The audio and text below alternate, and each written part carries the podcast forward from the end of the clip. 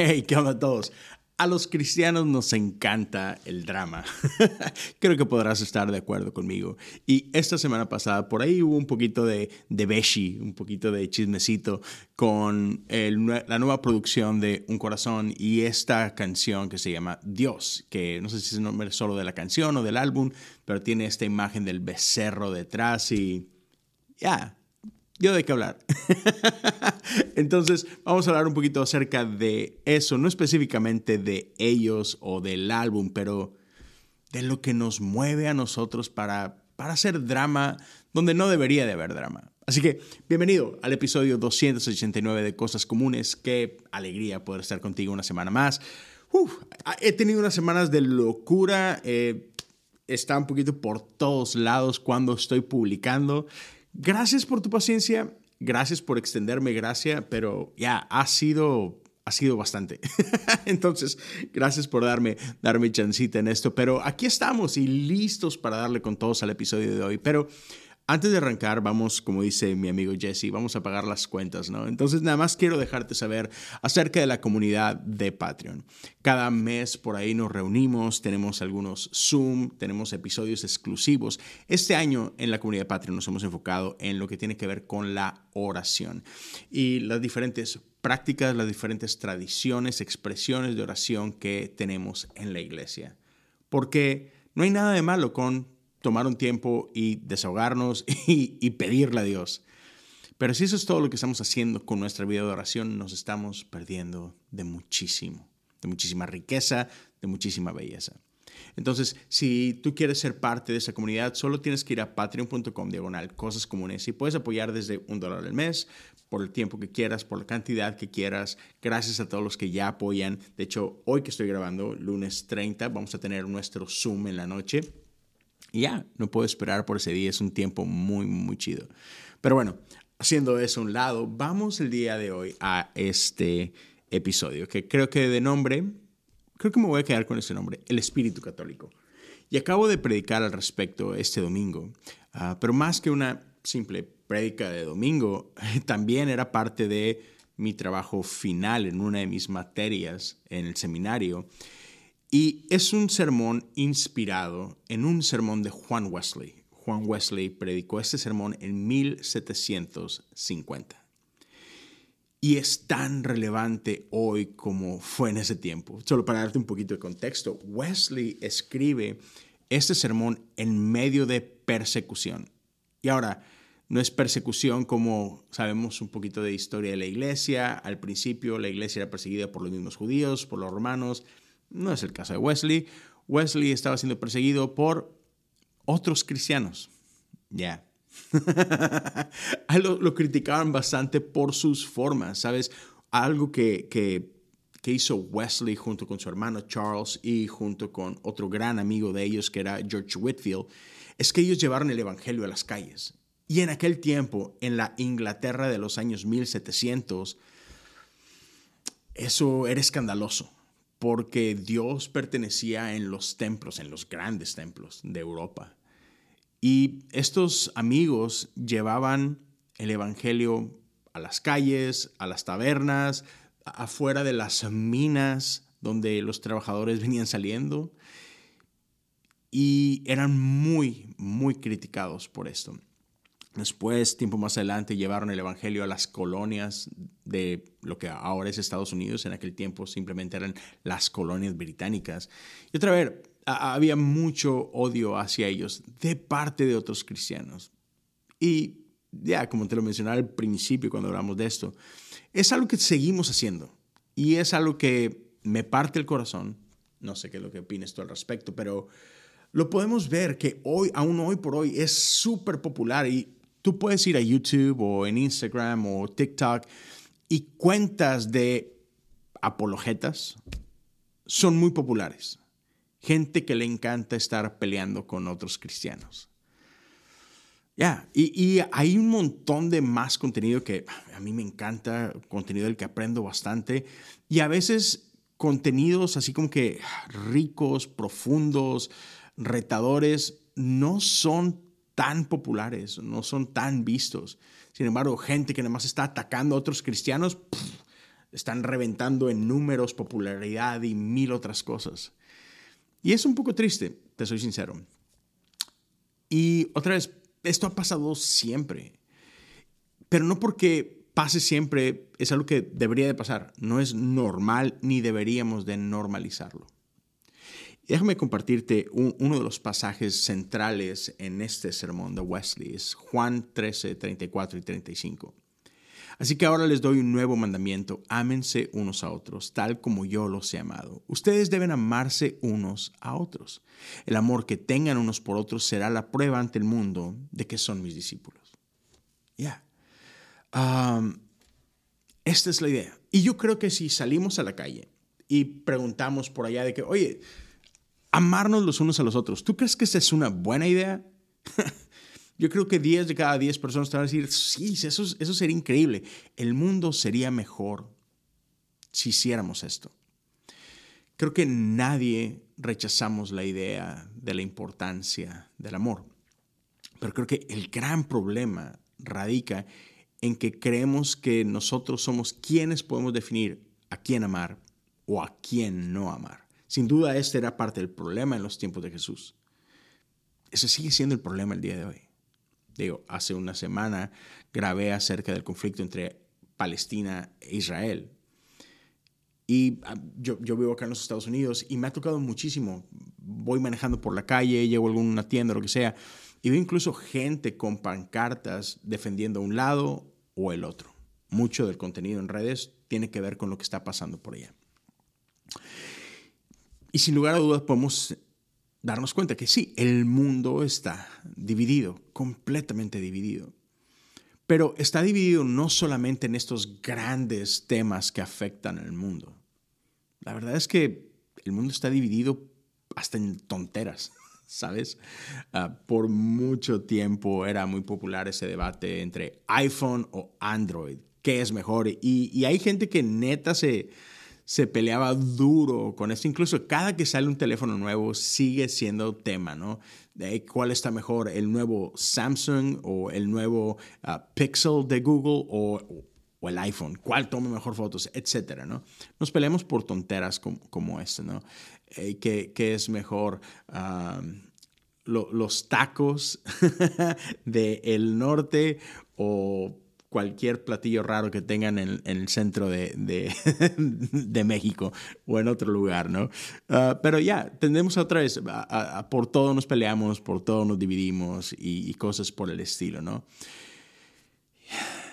Entonces, ¿por qué si todos entendemos el valor de lo que es amarnos los unos a los otros, si vemos la importancia en esta idea, ¿por qué nos cuesta tanto vivirla? E, esa es la gran pregunta. Y Jesús le decía a la gente en su tiempo, hey, amar a los que te aman, eso no tiene chiste. Eso hasta los hipócritas lo hacen. No, no, no. El, el reto es también amar a los que te odian. Porque esa era la mentalidad antes. Amo a los que me aman, odio a los que me odian, es lo normal. Pero Jesús nunca se conforma con el status quo. Él nos invita a algo más. Él quiere elevar nuestro entendimiento del amor y nuestra práctica del amor. Me encanta como lo dice Mateo 5:44. Sin embargo, yo les digo, amen a sus enemigos, bendigan a los que los maldicen, hagan algo maravilloso por los que los odian y responde a los que los persiguen orando por ellos. Lucas 6:35 añade esta idea diciendo, y serán conocidos como verdaderos hijos del Dios Altísimo, teniendo su misma naturaleza, sean como nuestro Padre, que es famoso por su bondad para sanar incluso a los ingratos y crueles. Así que, hey, ahí está. O sea, deberíamos amar a todos. Te lo pongo de esa manera. Amor es el mínimo indispensable, amigos. Ya, o sea, ese es el punto de partida. No es como que a lo máximo que tenemos que aspirar. No, el amar a todos, así como que eso es lo que deberíamos normalizar. Esa es la base. Pero la cosa es que entre creyentes hay una expectativa todavía mayor a esta. Otra vez, esta es la base, Pero entre quienes decimos amar a Jesús, entre, entre quienes nos decimos ser parte de la iglesia, debemos aspirar todavía a más. Me encanta como Juan lo dice y, los escritos de Juan están llenos de esto. Así que ahora les doy un nuevo mandamiento Ámense unos a, los otros, tal como yo los he amado. Ustedes deben amarse unos a otros. El amor que tengan unos por otros será la prueba ante el mundo de que son mis discípulos. Ya, con esto habría ese momento. Pero primera de Juan 3 dice, el hermoso mensaje que habéis escuchado desde el principio es que debemos caminar en amor abnegado los unos hacia los otros. Así es como hemos descubierto la realidad del amor. Jesús sacrificó su vida por nosotros. Debido a este gran amor, debemos estar dispuestos a dar nuestra vida los unos por los otros. Un poco más adelante, en el capítulo 4, dice, los que son amados por Dios, que su amor fluya continuamente de unos a otros, porque Dios es amor. Todo aquel que ama es engendrado por Dios y experimenta un conocimiento íntimo de Él. El que no ama aún tiene que conocer a Dios porque Dios es amor. Esto es amor. Él nos amó mucho antes de que nosotros lo amáramos. Era su amor, no el nuestro. Lo demostró al enviar a su Hijo como ofrenda de sacrificio agradable para quitar nuestros pecados amados tan queridos. Me encanta el lenguaje de Juan. Si Él nos amó con un amor tan tremendo, entonces amarnos unos a otros debería ser nuestra forma de vida. Ya. es mucho amor, ¿no? Lo que acabamos de leer. Y otra vez, en teoría, e, en el papel, todos estamos de acuerdo. Entonces, ¿por qué rayos se nos dificulta tanto vivir de esta forma. Quiero proponer que hay, hay dos grandes problemas. Número uno, yo sé que nadie se va a impactar acerca de eso, pero es que ya, no todos pensamos igual. Y problema número dos, a causa de este problema número uno, es que no todos vivimos de la misma forma. Pero entonces esta es la gran pregunta. Nuestra diferencia de opinión debería impedirnos amarnos los unos a los otros. Me encanta cómo lo dice Wesley y te voy a leer, ese es un quote directo de él. Aunque no podemos pensar igual, ¿no podemos amar igual? ¿Acaso no seremos unánimes en el corazón, aunque no tengamos una misma opinión? Sin lugar a dudas podemos hacerlo. Aquí todos los hijos de Dios pueden unirse a pesar de estas pequeñas diferencias. Quedándose estos como están, pueden avanzar unos a otros en amor y en buenas obras. Mira, hey, jamás, que, nos quede claro, jamás vamos a estar de acuerdo al 100% en, en todo o en nada. Eso es, es imposible, ¿sabes? ¿Por qué? Porque cada cabeza es un mundo. Por algo existe esta frase. Cada cabeza es un mundo. Todos tenemos un trasfondo diferente, tenemos culturas diferentes, tradiciones diferentes. Todos tenemos familias que cada una tiene su forma de ver y entender las cosas. Somos únicos y eso está bien. No, no tenemos que voltear a ver a, ah, es que aquellos, oh, es que voltea a ver a tu propia familia o sea, si hay alguien aquí que tiene papá, mamá y tú tienes algún hermano, tú te puedes dar cuenta, tú y tus hermanos son súper diferentes. Y piénsalo, tienen los mismos papás, fueron criados por las mismas personas. En mi caso, yo vengo de una familia de tres. Yo soy el mayor, mi hermano el del medio, Pepe, y mi hermano el más chiquito, Dani y somos muy diferentes en diferentes cosas. Y esto lo he platicado creo anteriormente, pero mi hermano Pepe y yo por muchos años trabajamos para la misma empresa, pero trabajamos en áreas diferentes. Y entonces cuando de repente conocíamos a alguien que nos conocía a los dos, y la gente siempre se te caga de risa que, no manches, Leo, ¿tú y Pepe son hermanos? Y de que, ¿sí? Dicen, no, no, o sea, no puede ser. O sea, es como... Eh, eh, uno es un ángel y otro es un demonio. No te voy a decir quién era el ángel y quién era el demonio, pero eso te lo dejo a ti. Pero eh, estaban así que en serio no podían creer que fuéramos parte de la misma familia, porque éramos tan, pero tan extremadamente diferentes. Entonces, imagínate, si en tu propia casa son tan diferentes. si alguno de ustedes está casado, voltea a ver a tu esposa digo, no literalmente voltear a verla, pero, pero piensa en cómo tú y tu esposa hacen las cosas tan diferentes, cómo entienden cómo funcionan las cosas de una manera tan diferente. Y no tienes que salir ni del baño para darte cuenta todas las diferencias que hay entre uno y otro, ¿no? Entonces imagínate el resto del mundo. Es normal, pensamos diferentes y todos tenemos nuestras opiniones. Y esta es la cosa, te, dejo esta frase, si, no sé si a ti te gusta apuntar frases o no, o tuitear frases o no, pero lo que pensamos moldea lo que hacemos. Lo que pensamos impacta lo que hacemos. Y esta es la cosa. Tú crees lo que crees porque lo crees.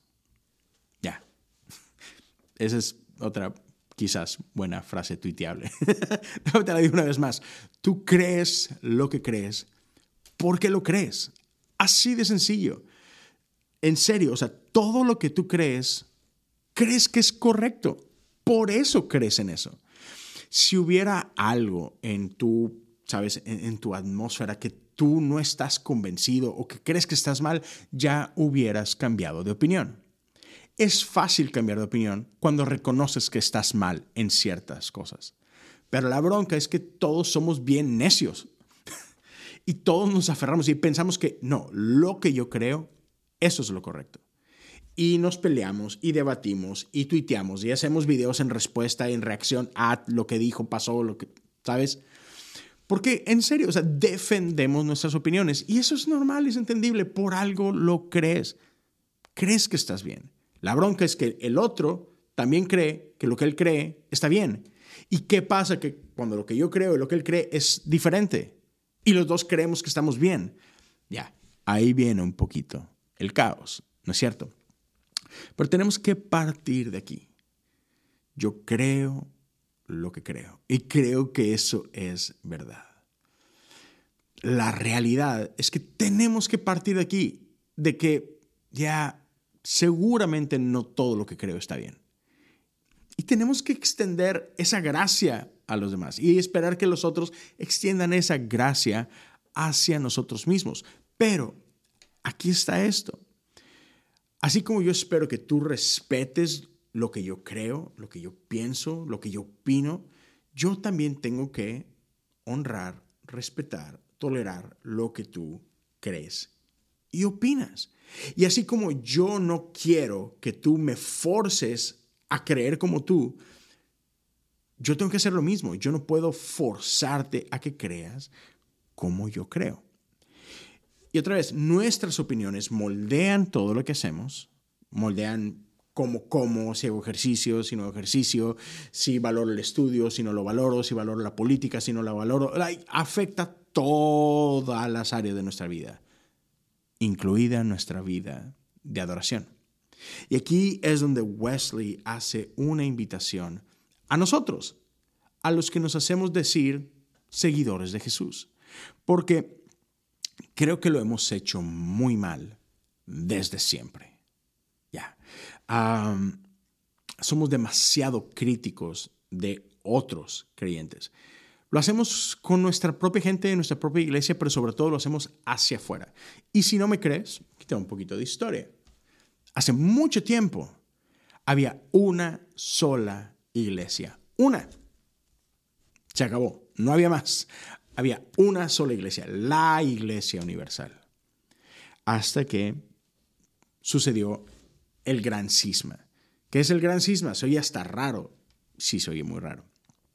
Pero es esta gran división entre la iglesia de Occidente y la de, Oriente, entre los ortodoxos y lo que es conocido como la iglesia católica. Esa fue la gran, primer gran división. Después hubo una segunda gran división entre la iglesia católica y el movimiento protestante, por ahí en los años 1500. Entonces hubo un momento en la historia donde digamos que había tres grandes campamentos. ¿Sabes cuántas denominaciones hay hoy en día aproximadamente? Porque estoy seguro que ese número crece diario. La última vez que chequé, 45 mil denominaciones cristianas. O sea, ni siquiera estoy hablando de otras religiones del mundo, solamente entre cristianos, 45 mil. Si tú me preguntas a mí, esos son 49.999 demasiadas iglesias, demasiadas denominaciones.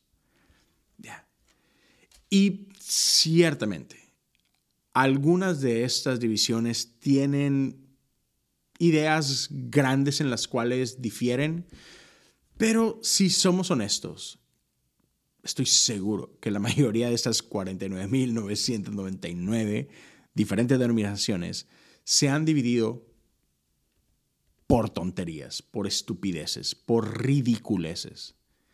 Y, yo sé, yo sé que tú conoces ciertas historias, que también te quedas así de que, ¿en serio por eso se dividieron?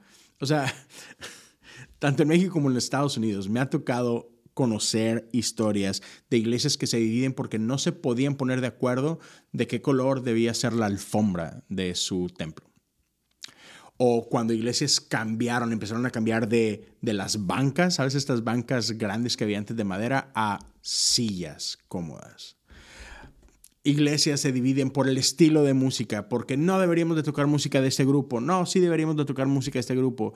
Eh, las mujeres deberían de vestirse de cierta forma, no deberían de pintarse, sí deberían de pintarse, el pelo largo, corto, aplaudir o no aplaudir, cómo se bautizan o no se bautizan. O sea, ah, neta, la mayoría de estas cosas no importan.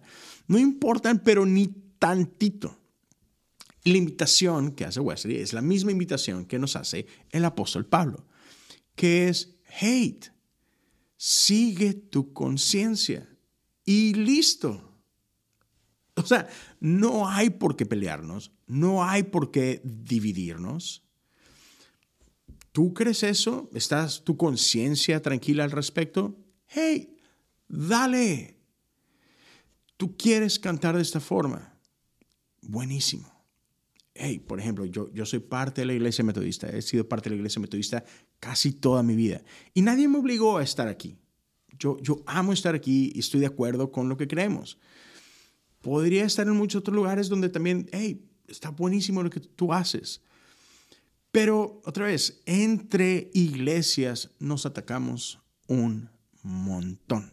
Y yo sé, yo sé que conoce los chistes, conoce los memes, has visto las críticas y lo hacemos para todos lados. O sea, por ejemplo, yo puedo decir, ah, no manches, ¿puedes creer los bautistas que no bautizan niños? Como que, come on, los llevan en el nombre, ustedes son bautistas, deberían de creer en el bautismo para todos y whatever. Y hacemos burla de ciertas cosas. ¿O puedes creer que se asustan con el vino, con, con la cerveza? Uy, no manches, ¿en serio? O, ay, puedes creer esos católicos que tú llena el espacio en blanco, ¿sabes? Nos echamos constantemente, criticamos la forma en la que adoran los demás. ¿Por qué? Me encanta esta frase que muchos eh, creen que es una frase wesleyana, otros ah, se la atribuyen a alguien más, pero la frase es esta, en lo esencial unidad, en lo no esencial, libertad, pero ante todo, Ya, claro, deberíamos estar de acuerdo en lo esencial. Y quizás es tu gran pregunta, ok, ¿qué, ¿qué es lo esencial y qué es lo no esencial? En resumen, lo esencial es lo que la Iglesia Universal ha creído y proclamado por siglos está resumido en nuestros credos. El credo apostólico, el credo niciano, el credo de Calcedonia. Todo eso tiene que ver con quién es Dios. Creemos en un Dios trinitario. Creemos en Jesucristo como el Hijo de Dios, igual a Dios, de la misma esencia, misma naturaleza. E-, es, es luz de luz, Dios de Dios. E-, es, no, no creado. Creemos que Jesús fue encarnado, fue concebido de una virgen, nació, creció, sufrió por nosotros, murió, fue enterrado y resucitó. Creemos que un día, un día regresará a juzgar a los vivos y a los muertos. Creemos en el Espíritu Santo. Creemos en la Iglesia Universal. Todas estas son cosas que nos unen. Otra vez, busca el credo apostólico, busca el credo de Nicea, léelo. En eso creemos todos quienes nos hacemos llamar cristianos. Y en eso debemos de estar de acuerdo. Básicamente es todo aquello que tiene que ver con quién es Dios y con nuestra salvación. Eso es esencial. Eso es importante. Todo lo demás nuestra expresión de adoración. Ya, eso es secundario. Prefieres himnos, prefieres música moderna, prefieres luces, prefieres que el cuarto esté oscuro, ah, quieres que sirvan donas en la entrada, que no se sirvan donas. Todo lo que me digas, que si bautizamos bebés o no bebés, que si la comunión es para todos o no, no es para todos, o sea, eh, lo que me digas. Esos son temas secundarios en los que debemos de extender gracia y dar libertad y no juzgarnos los unos a los otros. Sobre todas las cosas, Jesús nos dejó algo. Dos mandamientos. Y pregúntate esto. ¿Amas a Dios con todo tu corazón, con toda tu alma, con toda tu mente? Y número dos, igual de importante, ¿Amas a tu prójimo como a ti mismo? En esto se resume la ley y los profetas. Ya. Este es el amor con el que Dios nos invita a amar. Ya. E-, este amor de parte de Dios no tiene prerequisitos no tiene estatutos, no, depende de si estamos o no estamos de acuerdo, no tiene que ver con que compartamos la misma cosmovisión en todo. Simplemente estamos invitados a amarnos. Y espero que para este punto ya haya quedado claro. No tenemos que estar de acuerdo. Tú no tienes que estar de acuerdo conmigo para que yo te ame. Espero que yo no tenga que estar de acuerdo contigo en todo para que tú me ames a mí. Y el llamado es este, es ámense los unos a los otros. Y esos otros son todos. Pero otra vez, cuando tiene que ver contigo y conmigo, eh, el nivel es más grande que eso. No quiero que me ames como amas a un extraño en la banqueta. No quiero que me ames como, como amas, sabes, a cualquier otra persona. A alguien que, que te colma la paciencia. No, no, no. Ámame como amas a los tuyos. Ámame como amas a tu familia. Como amas a tu familia. Con el mayor amor del mundo les aguantamos todo. ¿Por qué? Porque son mi sangre, ¿sabes? Y no importa, ya estás medio loco, pero pato, te amo, ¿sabes? Ámame, ámame con ese tipo de amor. Y, y me encanta, me encanta este este entendimiento de amor. Ámame con, con un cariño tierno, decía Wesley. Ámame como, como un amigo, un amigo que es más cercano que un hermano. ¿Y qué significa, qué significa eso? Es, hey, ámame de tal forma que no pienses mal de mí. Ya. Ámame de tal forma que dejes a un lado todos los celos, todas las sospechas. Ámame con ese tipo de amor que cubre todas las faltas. Ámame con el tipo de amor que no está buscando nada más saber dónde me equivoco, a ver de dónde flaqueo. Ámame con, con ese tipo de amor que está dispuesto a pensar lo mejor de mí, a darme el beneficio de la duda. Y que aun cuando me equivoco, tu primera reacción es, estoy seguro que no era su intención. Hey, a lo mejor no tengo todos los detalles. Ya no, no, voy, no voy a asumir lo peor de ti. ¿Sabes? Y, y, ¿sabes? Aún, aún si obraste mal en contra de mí, sé que fue solo un momento de debilidad. Quizás fue... te agarré en un mal día, ¿sabes? Pero te amo de tal forma que creo y tengo esta esperanza de que, de que nuestro Dios puede reconciliar todas las cosas entre nosotros. Te amo de tal forma que siempre, siempre voy a pensar de que, de que Dios puede suplir lo que a ti y a mí nos falta. Ora por mí. Ora por mí con la misma pasión que orarías por ti mismo. Cuando me pongas en las manos de Dios, bendíceme. Cuando, cuando ores por mí, clama a Dios por mi vida, por mi ah, bienestar. Sabes, provócame. En otras palabras, ah, inspírame a hacer buenas obras. Háblame con amor, con gracia, con ternura con verdad. Edifiquémonos los unos a los otros. Amémonos no solo de palabras, no solo en idea, no solo en teoría, sino en nuestras acciones. Amémonos en verdad, es decir, amémonos como somos amados por el Padre. Sabes, el espíritu católico no es un espíritu indiferente, no, no se trata de simplemente tolerarnos los unos a los otros, no, es mucho más que eso. No se trata de ignorar nuestras faltas, no se trata de pretender que no hay diferencia, no.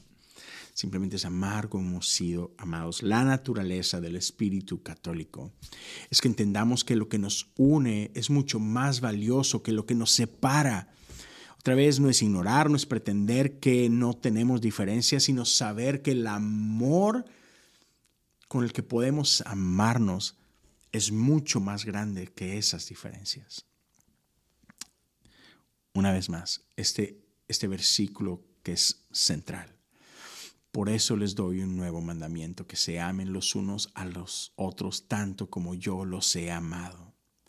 Porque cuando demuestran el mismo amor que yo con el que yo los he amado, todos sabrán que son mis verdaderos discípulos no se trata de lo mucho que sabes, no se trata de lo bien que puedes debatir, no, no se trata de lo persuasivo que puedan ser tus ideas o tus propuestas, no se trata de lo mucho que te puedes enojar, sabes, por causa de Dios, este celo santo, no, no se trata de nada de eso, ni siquiera se trata de lo conmovedores o increíbles que puedan ser nuestros servicios o nuestra música o nuestra exposición, no se trata de nada de eso. Se trata simplemente de lo bien que nos podemos amar los unos a los otros. Eso, mis amigos, es nuestro mejor testimonio. Y eso, queridos amigos y amigas, es el espíritu católico. Así que podemos amarnos de esta forma en lugar de destruirnos los unos a los otros simplemente ah, porque una banda le puso un nombre a una canción de una forma que te chocó, porque usaron un símbolo que, ah, y cuando ni siquiera te diste el tiempo de pensar de que, wow, wow, espérame, déjame escuchar la rola. ¿De qué se trata? ¿Por qué esa palabra? ¿Por qué ese símbolo? ¿Por qué, por qué nuestra primera reacción siempre es de enojo? Siempre es de escándalo y, otra vez, y siempre es pensando lo peor de alguien más. Eso no es de quienes nos hacemos llamar cristianos. Te lo dejo ahí nada más para tu consideración. Espero que este episodio haya sido de bendición para ti. Si crees que puede ser de bendición para alguien más, ayúdame a compartirlo. Ah, Sabes, ah, siempre es de gran bendición. Ah, comparte el episodio, comparte el podcast en tus redes, en algún story, WhatsApp, lo que sea. Eso ayuda muchísimo. ¿Quieres platicar del tema? Hey, mándame un mensajito. ¿De, qué, qué te suena? ¿Qué no te suena? ¿Qué estás de acuerdo? ¿Qué no estás de acuerdo? Dialoguemos en amor. Gracias por tu tiempo. Gracias por estar por acá y bueno, por acá nos estamos viendo y escuchando muy pronto. Dios te bendiga.